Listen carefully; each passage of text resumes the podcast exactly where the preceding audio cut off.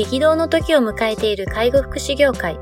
ポッドキャスト介護福祉ビジネススクール松田光一のトップオブローカルは大手外資系アパレル会社のトップセールスマンから介護福祉事業経営者に転身した松田光一がこれからの介護福祉経営に求められるものについてお伝えしていきます。既存事業がうまくいかなくなってきた。今後の事業展開が不安などのお悩みを抱えている経営者の方。異業種から介護福祉業界への参入を考えている経営者の方。これからどんどん事業を拡大していこうと考えている経営者の方など、介護福祉ビジネスの入門から応用まで様々なステージの方に楽しんでいただける番組です。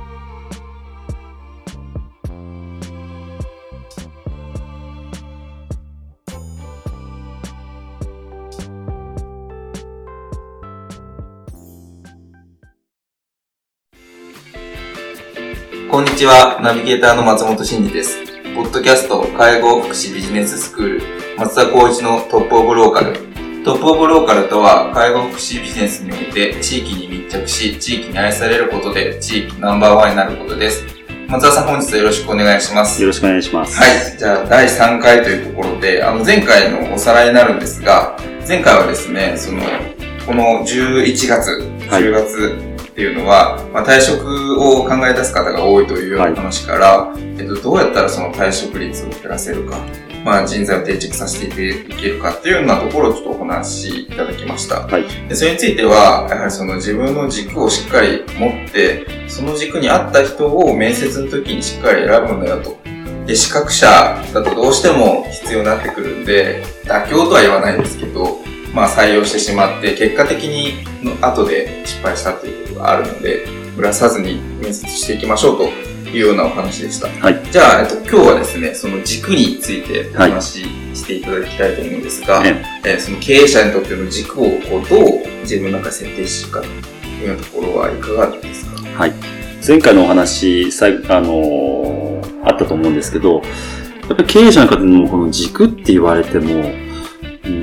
僕の中の軸ってあんまりないんだよねっていう人も中にはいらっしゃるんですね。はい、でもこれって、まあ正直で僕の中で間違いで、はい、絶対に根底には軸があると思うんですね。あるんだけど気づいてない。気づいてない。もしくはそこから目を背けてるか、もしくはそれが軸っていう部分で分かってない。ああ、なるほどですね。はい。あの、これも、あの、コンサルティングの中の一つの手法だと思うんですけど、やっぱりこう棚卸しをしていくっていう部分で言ったら、例えば松本さんに松本さん、小学校の時ってどんな、あの、生徒でした？とか、そこまで。運動って何してました？とか、はい、サッカー好きでしたよね？とか、はい、ってなると誰の選手が好きでした？僕結構サッカーで例えたり、まあサッカー選手じゃなかったですけど、サッカーで例えたりするんですけど、はい、どちらかというとサッカー見てるんですが、監督の戦術を見たりするんですね。監督の戦術を見ると、これ野球でもまあ相通ずるものなんですけど、なぜこのタイミングでこの選手を入れたとか、はい、なぜこのスターティングメンバーにこのメンバーをラインナップしたんだろうとか、はい、そういった背景を想像するのが大好きで、はいっていった時の、その監督のビジョンっていうのが見えてくるんですよね。例えば、まあ、サッカー好きな方わかるかと思うんですけど、イタリアって大々的にやっぱり守りのサッカーああ、カテナッチオとか言いますね。そうですね、カテナッチオ。で、カテナッチオの中にファンタジスタ一人一人いれば、はい、イタリアは勝てるよみたいな感じの主流が、まあ今は、どうだろうな、今はプレミアリーグは一番人気か、まあスペインですけど、はい一時は私たちの若い頃はイタリアが一番主流だった。ね、中田秀がそうです。あの頃イタリアが熱かったですよね。あの時もそうなんですけど、例えば、アリゴサッキっていう監督がいたりとか、あその辺もそうなんですけど、本当に堅くなに自分のスタイルを変えない。自分のスタイルを変えないってことは、そのスタイルに合う選手を獲得するってことなんですよね。はい、で、それで勝っていけばいいんですけど、負けたら、やっぱり監督は交代するし、手法を変えなきゃいけない。皆さんにもやっぱりあのご承知していただきたいのは、まずは自分の手法をどんなものかって決めたら、それをとりあえず期間を定めて突き進むっていうのが大事なんですよね。3ヶ月、6ヶ月、9ヶ月と。だけど、うんと、冒頭でもお話したように、やっぱ軸っていうのがないと、その3ヶ月、6ヶ月、9ヶ月も、何やってるんだろうとか、結果ってどうなんだろうって分かんなくなっちゃうわけなんですよね。はい、ってなった時に、経営者の方、あとは責任者の方に言うのは、あその軸っていうのをとにかく作るっていうことが大事なんですね。ないではなくて、なかったら作ればいい話なんですよ。例えば自分にとって軸がなければ、松本さんにとって軸がなければ、その隣にいる方、例えば奥さんでもいいですし、会社の同僚でもいいんですけど、その方は軸ってないですかって言ったら、あ、そういえば彼女彼はこういうのがやっぱりいいって言ってたな。で、その軸に対しては松本さんどう思いますか？って。僕も同意見。ってなったら、じゃあその考え方軸にしません？で、やってみて3ヶ月、6ヶ月、9ヶ月。はい、この軸ってうちの会社に合ってるね。合ってないねっていうのを毎回 PDCA サイクルで回していけば、はい、そこで自分たちの軸ができます。で、先ほど言ったように、やってったけど、多分時代背景とか、採用してって、いい人材が来てるけど、やっぱりみんなも成長してきます。はい、そうするとみんなの考え方、思考も変わってくるんですね。ってなる時の会社がそこに対して反発を示して離職するっていう可能性も出てくるんですよ。そこでちゃんと歩み寄って、そうだねと。一番いいポイントをつかんで、その軸でもう一度ブラッシュアップしていくことになれば、新たなリニューアルした形の会社ができるので、そこでまた会社の成長も出てくると僕は思ってるんですね。なるほど、なるほど。まあ、要するにどういうことが言いたいかというと、まず軸を作るけども、僕は軸っていうのは変えてもいいと思ってます。ああ、なるほどですね。そこに固執してしまうと、間違いなく時代背景で取り残されて、スタッフへの信頼信用っていうのもやっぱり失墜していくと僕は思ってるんですね。その上では僕は固執しないっていうのはそういうことで、こだわるところはこだわっていいんですけど、それが10項目のこだわりが、やはり5割以上負けが続いてしまったら、やっぱそこは改善しなきゃいけないっていうふうに、会社の経営者の方、責任者の方も認めていかなきゃいけないと思うんですね。なるほど、なるほど。それを認めていかない限りは、変わりもないですし、成長もないですし、それこそ売上利益っていうのも、やっぱり求めていけれないということだと僕は思ってます、ね。あでままずは軸を、自分の中で軸を自分はこれだというものを定めてみると。それは基本的にはもう自分の中にあるはずで、はい、それに気づいてなかったりとか、うん、まあ、目を背けてしまったりとかっていうのはある可能性はあるんだけれども、うん、基本的にはもう自分の中にあるんで、まあ、もし分からなかったら人に聞いてみれば。そうですね。もう僕ってどんな感じに見えるとか、私ってどういう風だろうとか、はい、聞く勇気ってなかなか年を取ると、重ねると聞けないんですけど、ねはい、これね、意外と思い切って聞くと、すっごく未来が明るくなる。ああ、そうですね。実体験ですから。なるほど、なるほど。はいまあ、そのあの人の力も借りながら自分っていうのをまあ見ていって、うん、まずはそれを軸として定めて、はい、それをもとに、まあ、ある程度の一定の期間、うん、あの経営してみるとでその上であのあマッチしてこればそれはそれでいいしそうですねちょっと違うなと思えば柔軟に対応していくっていうのが大事ということですよね、はい、やっぱその時代や環境変わるとそのなんていうんですかこう経営者に求められるものだったりとかその辺のその軸のあり方みたいなのがやっぱ変わってくるっていう感じ。そうですね。ものに例えると、やはりガラケーがあって、スマホがあって、はい、で、iPhone だって、最初から始まって今は10ですよね、はい、それはやっぱりニーズ、ユーザーがどう求めてるかっていうことを踏まえて、改良、改善して今に至ってるわけですよね。はい、じゃあこれ5年後、10年後もちろん使えると思いますけど、それがその時代に合ってるかっていうと、今の例えば iPhone X なんかは多分合わないでしょうね。って考えたら、やっぱり人間も変わるべきですよね、考え方もそうですし。じゃあ、えっと、創業100年以上の、まあ、老舗のお菓子屋さんとか和菓子屋さんとかいろいろあると思うんですけど、はい、もうそれはもちろんその軸をずっと突き貫き通すっていうのも僕はもちろんいいと思うんですけど、はい、でもそこに必ずその時代に合ったお菓子だったりとか、時代に合ったパッケージだったりとか、そういうのにやっぱり変革はしてると思うんですね。間違いなくその部分では伝統を守りつつも、やはりその時代背景に合わせたようなデザインとか内容を提案してるからこそ100年200年続くわけなので、そういうことを考えた場合には、やっぱり自分たちもそれに合わせて、例えばサービスもそうですね。今は、例えば高齢者デイサービスはいいけど、10年後、20年後っていうのは、介護保険改正されていって、はい、今やっぱり地域密着もなかなか難しくて、はい、やっぱり大きな、えー、っと法人に淘汰されていくであろうっていうような形で言われていると思います。はい、その中で自分がじゃあ大企業、大規模じゃなければ、はい、通常規模以下、地域密着だったとしたら、やっていけるかなっていう自問自答になると思うんですよね。でもやるっていうんであれば、そのやるっていう根底の裏付けをどんだけ武器を持つかっていう話だと思うんですよね。はいはい時代がやっぱり、まあこういった形で、えっ、ー、と、法の元をやっているサービスに関しては、それに合わすしかないわけですよね。なるほど。はい、ってなると考え方を変えるっていう考え方になるんで、うそうなったらやっぱり人材もそうですし、最終的に行くんだったらやっぱ軸っていう部分も変わってもいいんじゃないかなっていう考え方になりますね。なるほどですね。変わるっていうところですごく大矛盾だと思ってるんですけど、はい、こう変わりすぎるってあれですけど、なんかこういうのがいいらしいですからそっちにわーって行ってみたりとか、いや、こっちがいいよって聞いたからこっち行ってみたりとか、みたいな、そういう、なんていうんですか、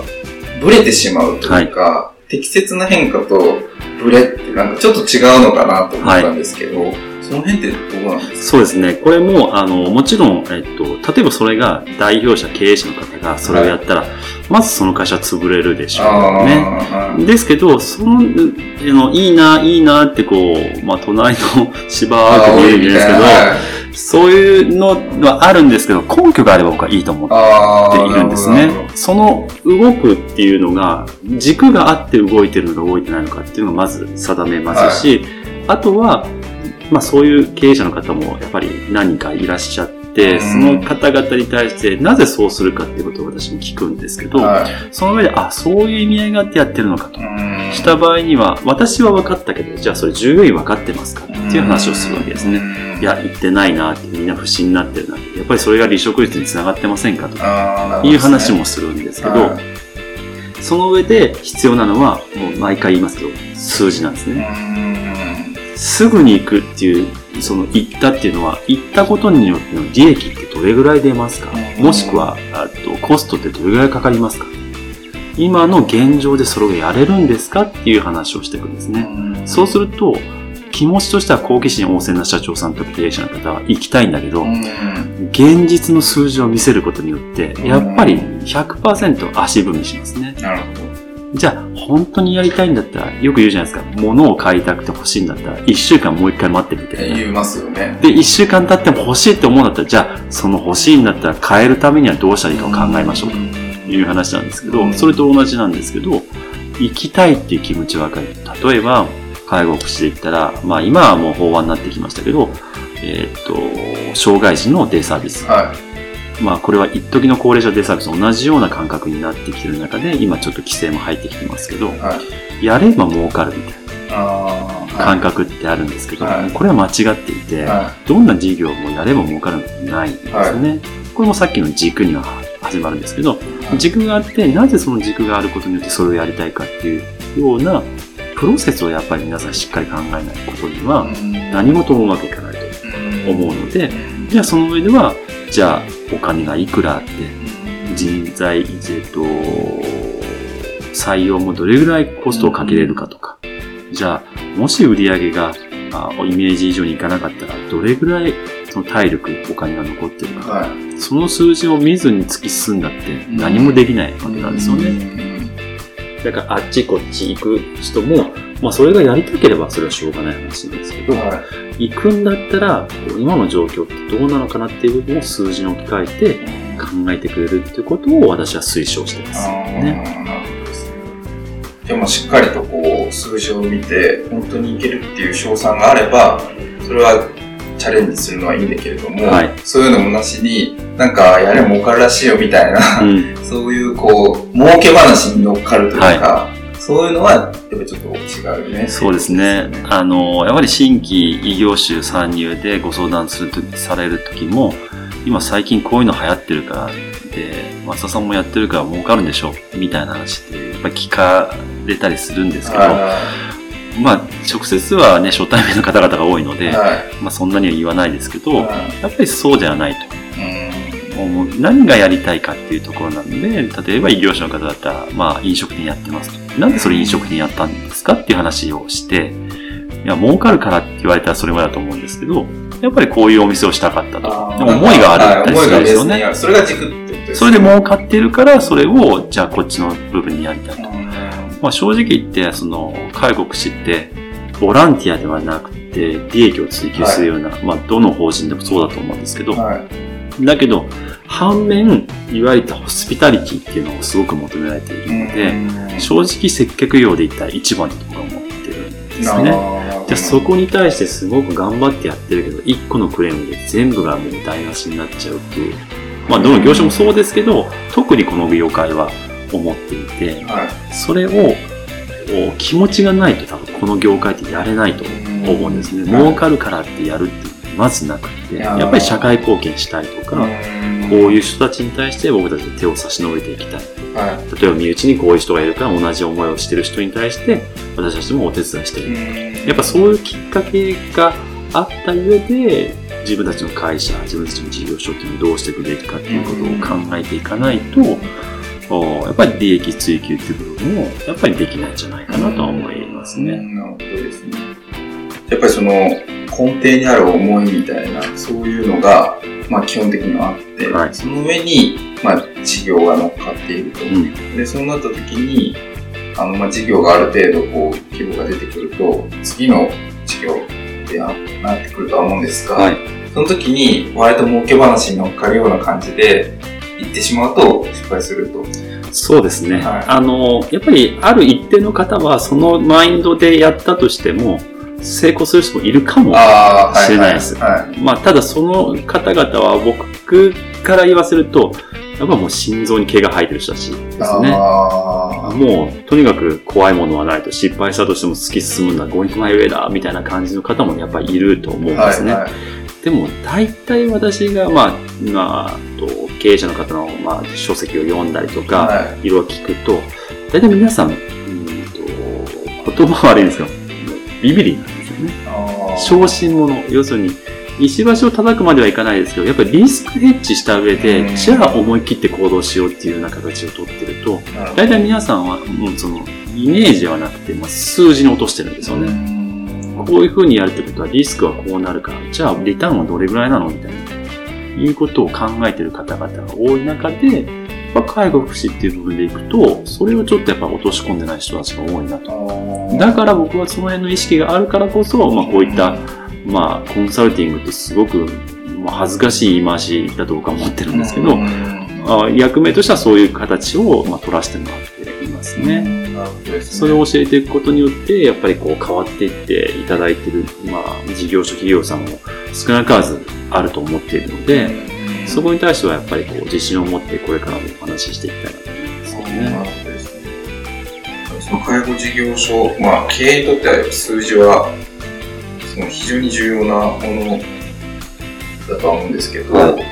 この辺のその意識だったりとか、まあ、どうやって数字を見ていったらいいかっていうのが結構、まあ、苦手な経営者さんも、はい、特に介護にそうしない人は多いのかなと思うんですけど、その辺の話ってもうちょっと聞くことって全然。できますね。できます。ね。で次回はその介護福祉事業における数字の捉え方だったりとか、はい重要になる指標みたいなところをちょっとお伺いできればと思います。わかりました。で今回はですね、まあ、あの、介護福祉事業の経営者にとって軸とはみたいなところから話が、まあ、スタートしましたが、やっぱ、もともとその根底にあるものだと。で、それは自分に気づ、自分でも気づいてないところもあるかもしれないし、目を背けていることもあるかもしれないので、まず一番最初にこう設定するときには、あの、人に聞いてみるのもいいしと。そうですね。いうところで、まあ、まずは定めてみましょう。そうですね。自問自答して、自問自答しそこでも答えが出なかったら、まあ、人に聞くっていうのが大事ですね。で定めてみて、ある程度その経営をしていく中で、